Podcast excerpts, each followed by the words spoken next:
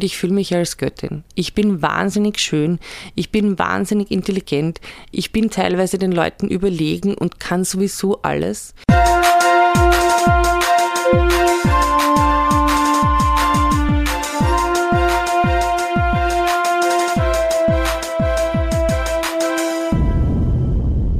Crazy Turn. Ich bin bipolar.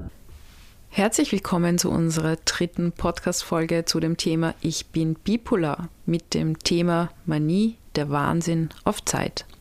Die letzten Folgen haben wir mit Nicole ausführlich über ihr Leben gesprochen und ihre ersten Jahre mit der Diagnose der manisch-depressiven Krankheit Bipolarität.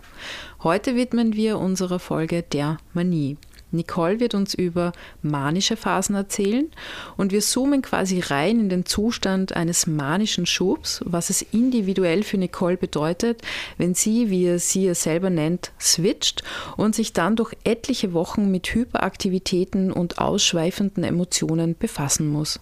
Denn in diesen manischen Phasen passieren Dinge, die ihr Leben danach sehr stark beeinflussen und nachhaltig prägen. Leider nicht immer zum Guten. Zusätzlich haben wir heute aber auch einen Sonderteil in unserer Folge, in dem wir einen Experten zu Wort kommen lassen, nämlich Universitätsprofessor und Doktor für Psychiatrie, Herr Kenneth Tau, der auf Bipolarität spezialisiert ist. Hallo Nicole, gerne begrüße ich dich auch heute wieder in unserer gemütlichen Runde. Sag mal, wie geht es dir? Hallo Vicky, ich muss sagen, im Vergleich zu den letzten Malen, wie wir uns getroffen haben zum Aufnehmen der ersten beiden Folgen, geht es mir wieder ein bisschen schlechter. Das ist so, ich möchte auch ehrlich sein, dass es in meinem Leben, ich habe die Bipolarität nicht hinter mir, sondern kämpfe immer noch damit. Und jetzt hatte ich doch eine leichte hypomane, ganz kurz vielleicht manische Phase im Herbst, Winter, Jetzt geht es mir wieder ein bisschen schlechter, aber ich versuche mich da durchzukämpfen. Danke für diese Offenheit. Ähm, reden wir gleich über unser heutiges Thema, nämlich der Manie. Ähm, wie wir bereits wissen, hast du deine erste Manie mit 18 schon gehabt. Wie viele Manien hast du seitdem eigentlich durchlebt? Beziehungsweise in welchem Rhythmus hast du sie? Wie oft hast du sie? Das ist etwas schwierig zu sagen, weil ja mit 18 bin ich ja dann in eine relativ lange stabile Phase gerutscht. Ähm, nach der Matura war ich weg ein Jahr und dann während der ganzen Studienzeit war es eigentlich sehr stabil. Also kann ich sagen, dass eigentlich erst in den letzten zehn Jahren es wieder angefangen hat, dass ich größere Probleme mit meiner Erkrankung habe und womit ich aber auch dezidiert sagen muss, dass ich viel mehr Depressionen hatte als Manien. Und Manien sind auch immer viel kürzer als Depressionen. Ich glaube, es gibt einen ganz konkreten Zusammenhang mit dem Absetzen eines wichtigen Medikaments, nämlich mit dem Lithium 2017. Und ich kann sagen, die letzten fünf Jahre war es eigentlich fast jedes Jahr, dass ich eine Manie hatte. Während des Studiums und während der Zeit, wo ich relativ stabil war, hatte ich vielleicht hypomane Phasen, aber keine ausgeprägte Manie. Okay, ähm, fangen wir dann noch gleich an mit der Frage, also wenn eine Manie bei dir beginnt, wie äußert sich das bei dir? Spürst du, wenn sich eine Manie anbahnt, beziehungsweise was passiert dann mit dir? Also ich muss sagen, dass, ähm, das ist ziemlich schwierig zu sagen. Ich kann gar nicht wirklich sagen, dass ich spüre, wenn es sich anbahnt, weil ich extrem schnell switche. Also meine letzte schwergradigere Manie, die ich hatte vor einem Dreivierteljahr, da bin ich am Vortag, kann ich mich erinnern, noch depressiv bei einer Freundin herumgelungert und war ganz am Boden zerstört. Und auf einmal am nächsten Tag hat es angefangen, so dieses euphorische Gefühl und dann auch weniger zu schlafen. Und da ist es einfach wahnsinnig schnell gegangen. Also könnte ich nicht sagen, dass bei mir, bei manchen Leuten, die haben längere Zeit stabile Phasen und kommen dann in eine Manie. Bei mir ist eigentlich so, dass es ziemlich schnell switcht. Aber wie wir zwei eigentlich zusammen draufgekommen sind, ist es bei mir oft ein Zusammenspiel ähm, medikamentöserweise. Das heißt, dass ich vielleicht zu starke Antidepressiva in der Depression bekommen habe, wo natürlich die Ärzte wussten, dass es ein Switch-Risiko gibt, aber meine Depressionen so schwergradig sind, dass sie gesagt haben, wir können sie anders gerade nicht behandeln. dass das irgendwie schiefgegangen ist und dann ein externes Erlebnis. Also ich glaube, das sind zum, bei mir zumindest Trigger, aber es gibt dann wirklich viele Anzeichen, die sukzessive sich steigern. Dann erzähl mir vielleicht von ein paar diesen Anzeichen. Also ich habe schon gesagt, jetzt der Schlafentzug. Es ist so, dass ich in einer Manie vielleicht so fünf Stunden schlaf und dann aber wahnsinnig viel Energie habe. Also es ist so, im Gegensatz zur Depression möchte ich aus dem Bett springen und sofort alle Bäume ausreißen. Es wird mir nie langweilig und ich habe auf keinen Fall die sinnierenden Gedanken wie in einer Depression, ich kann mit mir nichts anfangen und das, der ganze Tag äh, ist unnötig. Bei mir ist dann eher so der ganze Tag zu kurz und es könnten viel mehr Stunden da sein, dass ich irgendwas machen kann. Aber es baut sich eben so sukzessive auf. Ähm, der Antrieb ist eben sehr gesteigert, ständig in Bewegung, kaum zur Ruhe kommend, auch hunderttausend Sachen immer gleichzeitig machend, was dann ganz typisch ist und wo auch viele Freundinnen und Freunde mir schon rückgemeldet haben, so, hoch, da merken wir, dass es dir anscheinend wirklich, Richtung Manie wieder geht, ist mein Redeschwall. Ich kann kaum bei einer Sache bleiben, habe enorme Gedankensprünge, verliere den Faden und rede wahnsinnig schnell. Und habe dann aber auch die Gabe, Leute niederzureden. Also das ist einfach, ich argumentiere Leute nieder und lasse das Gegenüber fast nicht zu Wort kommen dann würde ich sagen, dass ich auf jeden Fall viele Ideen für viele neue, tolle Projekte, die ich in dem Moment großartig finde, weil ich finde die ganze Welt großartig, weil ich sehr euphorisch bin, für alles dankbar bin, meistens auch darüber reflektiere, dass ich eigentlich gar nicht verstehen kann, wie ich depressiv sein kann, weil ich sage, das Leben ist doch so schön, wie ich kann das noch ganz genau spüren, auch in einer Manie spüre ich das ganz genau, wie sich eine Depression anfühlt, aber ich kann es nicht nachvollziehen, warum ich so negativ denken konnte. Ich glaube, ein anderer großer Punkt ist, mit dem vielen Reden kommt auch die Kontaktfreudigkeit, die extrem steigt. Also es ist aber auch so, als hätte ich eine gewisse Aura, die Leute anzieht, die ich irgendwie in meinem Band ziehe, die Leute mit wildfremden Leuten zum Reden beginnen auf einmal neue beste Freunde habe. Das ist auch so, Bekanntschaften kommen mir dann sehr innig vor und sehr intensiv und sofort ist jemand mein Freund und Freundin, das sollte ich natürlich überdenken. Aber zum Beispiel die Kontaktfreudigkeit ist auch lustig zu sehen, dass in meiner Nachbarschaft ich mit dem Trafikanten rede, dann ich jeden Tag beim Optiker war und die, das ganze Team vom Optiker ähm, schon kenne. Also ich fange wirklich mit allen in meinem Umfeld auch wahnsinnig viel zu reden an. Ja, also ich war natürlich in manischen Phasen auch mit dir schon einige Male unterwegs.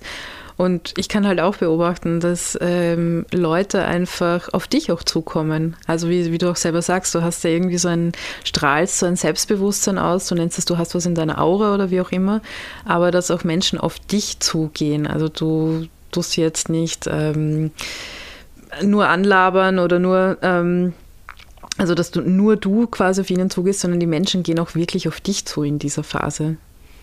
Ja, das würde ich auch so sehen. Also es ist vielleicht, was man ausstrahlt, das bekommt man zurück und ich fühle mich als Göttin. Ich bin wahnsinnig schön, ich bin wahnsinnig intelligent, ich bin teilweise den Leuten überlegen und kann sowieso alles. Also zum Beispiel, ich mache auch Sachen, die ich normalerweise mache, viel intensiver. Also wir sind ja zusammen in einem Videokollektiv bei wientv.org. Da maße ich mir Sachen an, dass ich die machen kann, die ich eigentlich in dem Ausmaß auch gar nicht machen sollte. Aber genauso wie du jetzt angesprochen hast, dieses ähm, Kontaktfreudige und auf Leute eine gewisse Wirkung haben, das ist auf fremde Leute. Auf Leute, die mich kennen, da kommt es sehr oft in Manien zu Konflikten. Da bin ich sehr gereizt, vor allem wenn sie mich damit konfrontieren, dass ich anscheinend wieder in einer Manie bin oder in einer Richtung Manie bin, weil die Phase einer Hypomanie, also das ist die Phase zwischen entweder Stabilität oder bei mir Depression und wirklich ausgeprägter Manie, da bin ich wahnsinnig gereizt, streitsüchtig, will auch gar nicht auf sie eingehen, weil ich denen ja gar nicht Glauben schenkt, dass die das irgendwie jetzt richtig einschätzen können. Was ich auch merke, ist zum Beispiel, dass ich äh, körperlich insofern nicht so auf mich schaue, dass ich extrem viel rauche und der Alkoholkonsum auch steigt. Also es ist so eine gewisse Leichtsinnigkeit und Risikoverhalten meines Erachtens äh, mir gegenüber. Dieses Risikoverhalten ist ganz schlimm auch zu sehen im verschwenderischen Umgang mit Geld. Ich gönne mir viel, ich gönne, ich vor allem ich schenke auch vielen Leuten was, also ich lade Leute ein, ich mache Geschenke, das ist dann manchmal egal, wie, wie viel die kosten. Ähm, bedenke aber nicht, dass mein, also konkret mein Budget läuft sich meistens so auf rund um die 1000 Euro pro Monat, was echt wenig ist. Und da steige ich nach der Manie meistens mit Schulden aus. Vielleicht mache ich das mit den Geschenken auch, weil ich immer im Mittelpunkt stehen will. Also dieses Mittelpunkt stehen ist auch ganz typisch. Es muss sich alles um mich drehen und alle Leute müssen mich sehen. Und wenn das nicht der Fall ist, dann schaue ich, dass es so ist.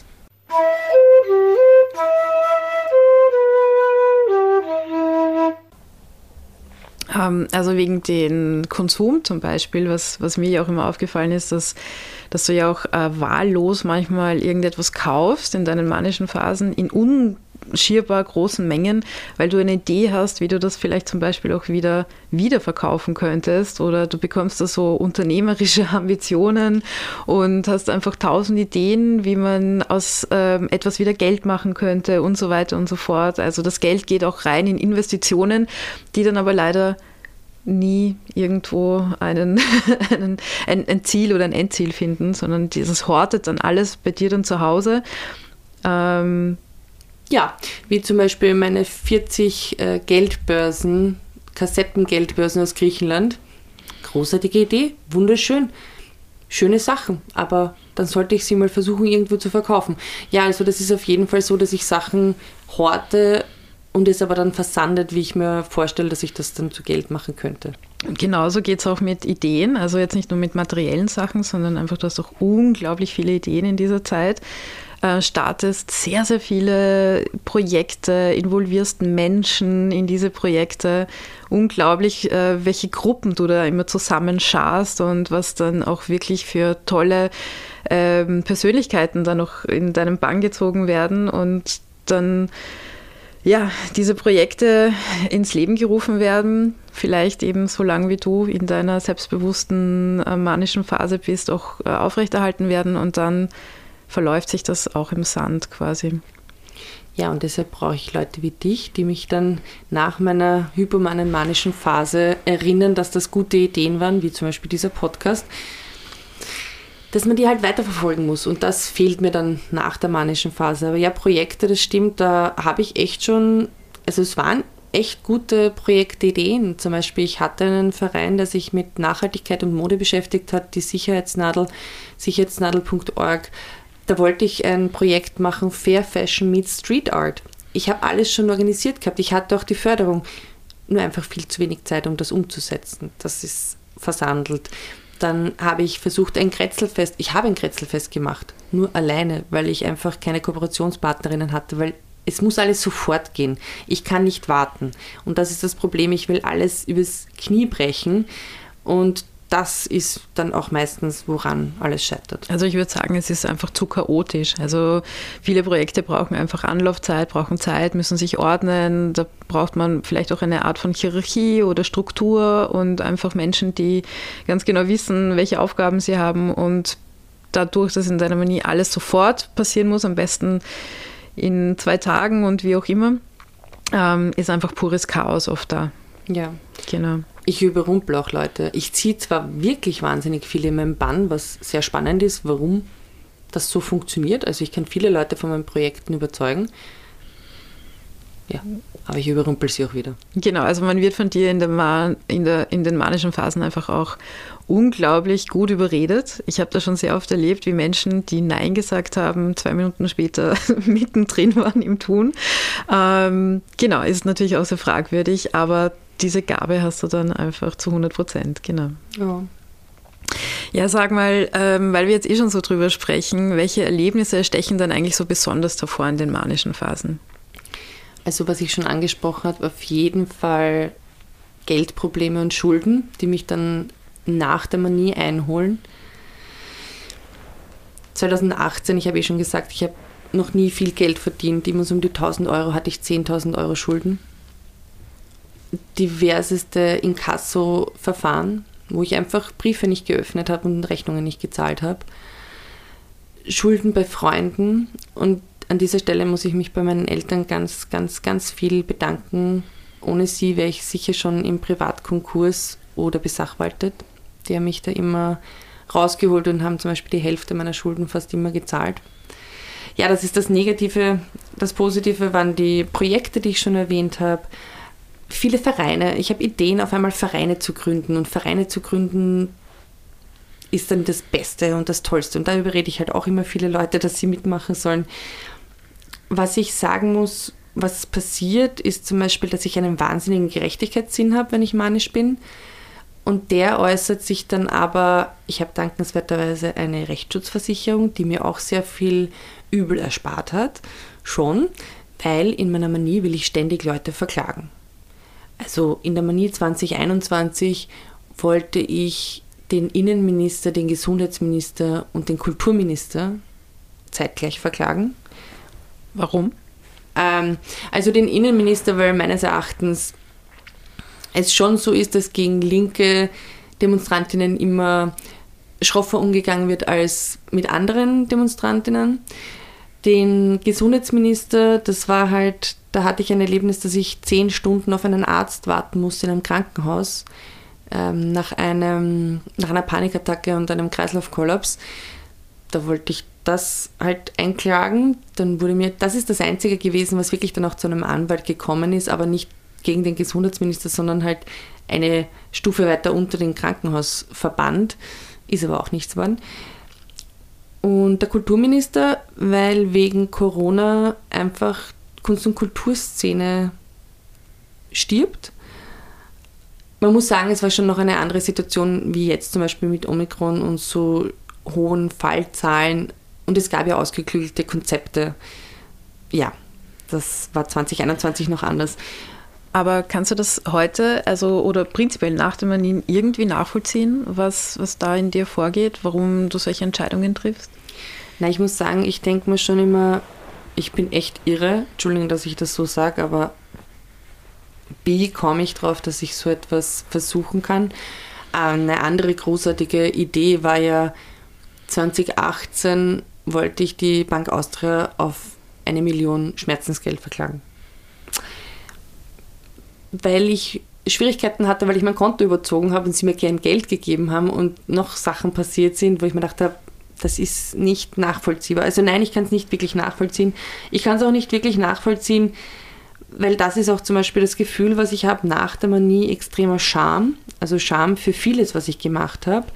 Aber vor allem auch zum Beispiel für meine relative Freizügigkeit mit meinem Privatleben. Also ich habe Livestreams gemacht, ich habe diversen Leuten Fotos, also nicht Nacktfotos, trotzdem Fotos, die, ja, die ich diversen Leuten nicht schicken hätte sollen. Also ich, da bin ich so selbstverliebt, dass da alles geht und alles notwendig ist, das allen mitzuteilen, wieder dieser Punkt, Mittelpunkt stehen. Ja, ich glaube, das waren so die, wenn man sagen will, Highlights, was ja gar nicht Highlights sind, ähm, die ich in den Manien erlebt habe.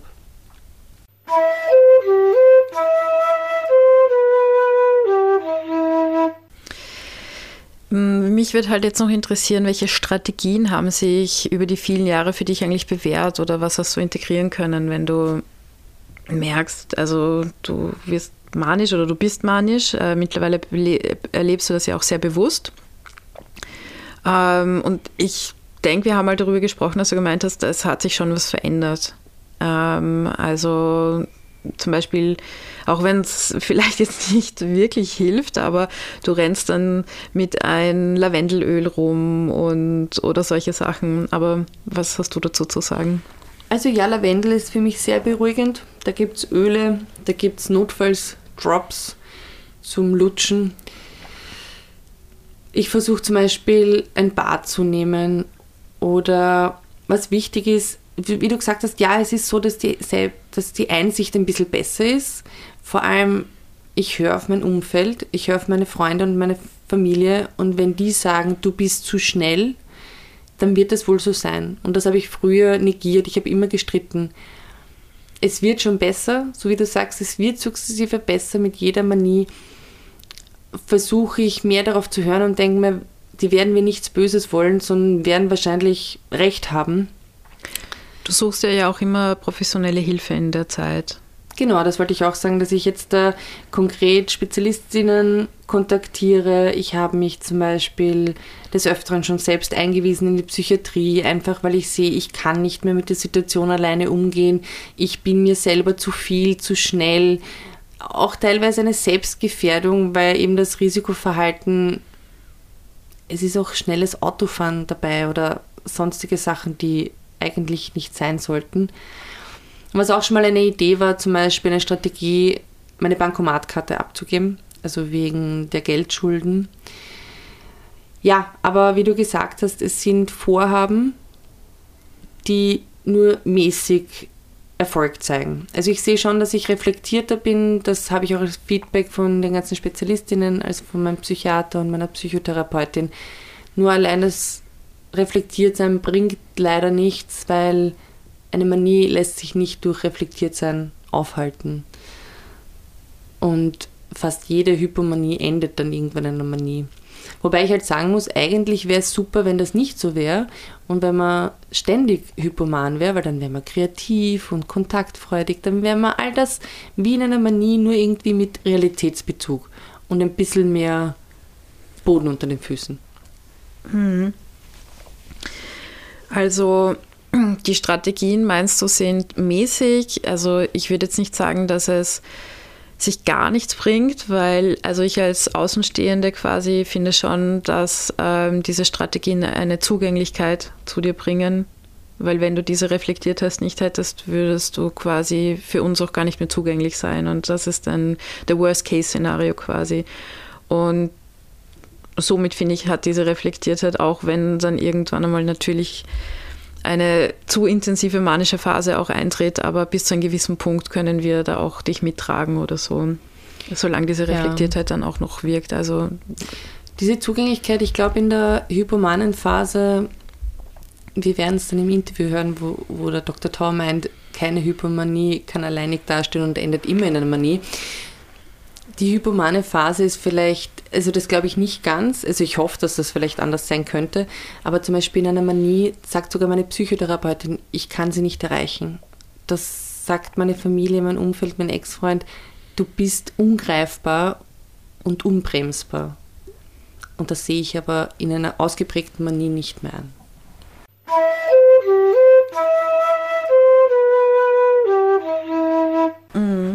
Also ich sage ja immer, es ist wie ein Pferd, auf dem du sitzt, was mit dir davonrennt. Das ist so mein Bild, wenn du in einer Manie bist. Ähm, ein wild gewordenes Pferd, was einfach mit dir davon traft, genau. Also sollte ich mal endlich reiten lernen. naja. Ähm, ich würde jetzt auch noch gern von dir wissen, wie klingt denn eine Manie eigentlich bei dir ab? Äh, welche Anzeichen gibt es hierbei? Also bei mir ist es eigentlich fast immer so, dass ich dann sofort in eine Erschöpfungsdepression falle. Es ist einfach, irgendwann bricht dieses Kartenhaus zusammen, körperlich und materiell, also materiell eben Schulden zum Beispiel oder auch dieses Schamgefühl dann für alles, was ich doch getan habe.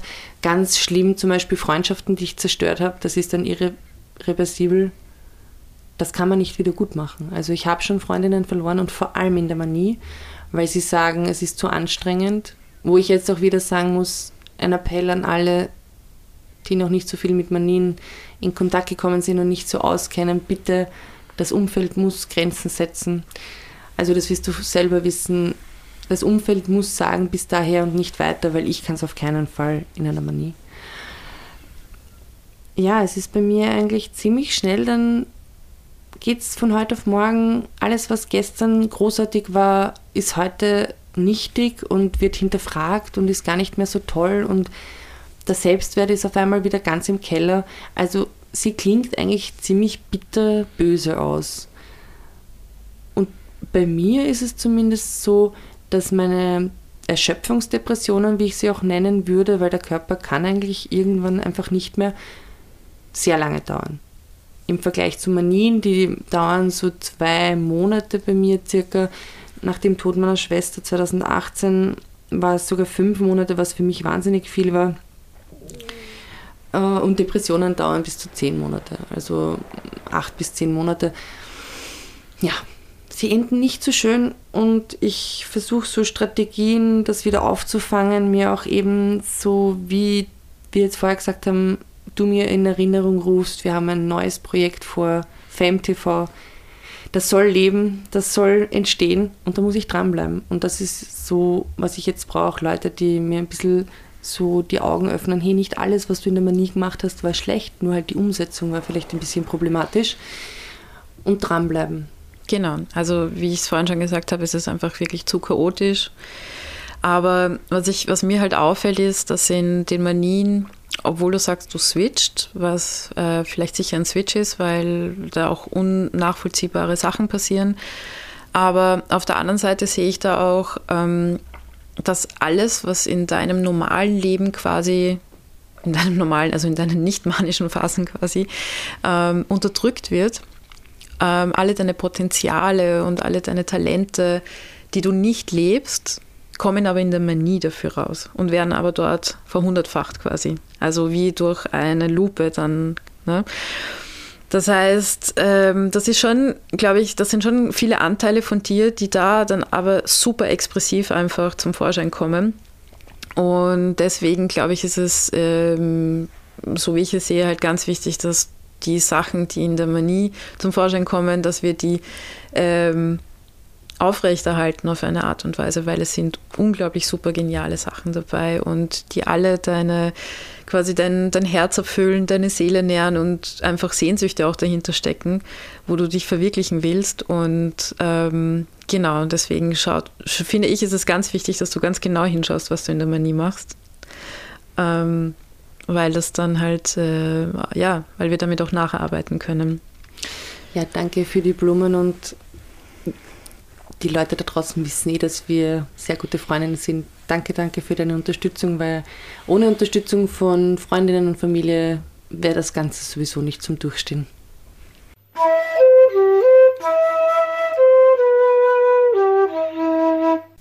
Ja, dann danke dir, Niki. Wir beenden unser Gespräch hier jetzt und gehen gleich über zu dem Interview mit dem Herrn Tau. Bin schon ganz gespannt, was wir da zu hören bekommen.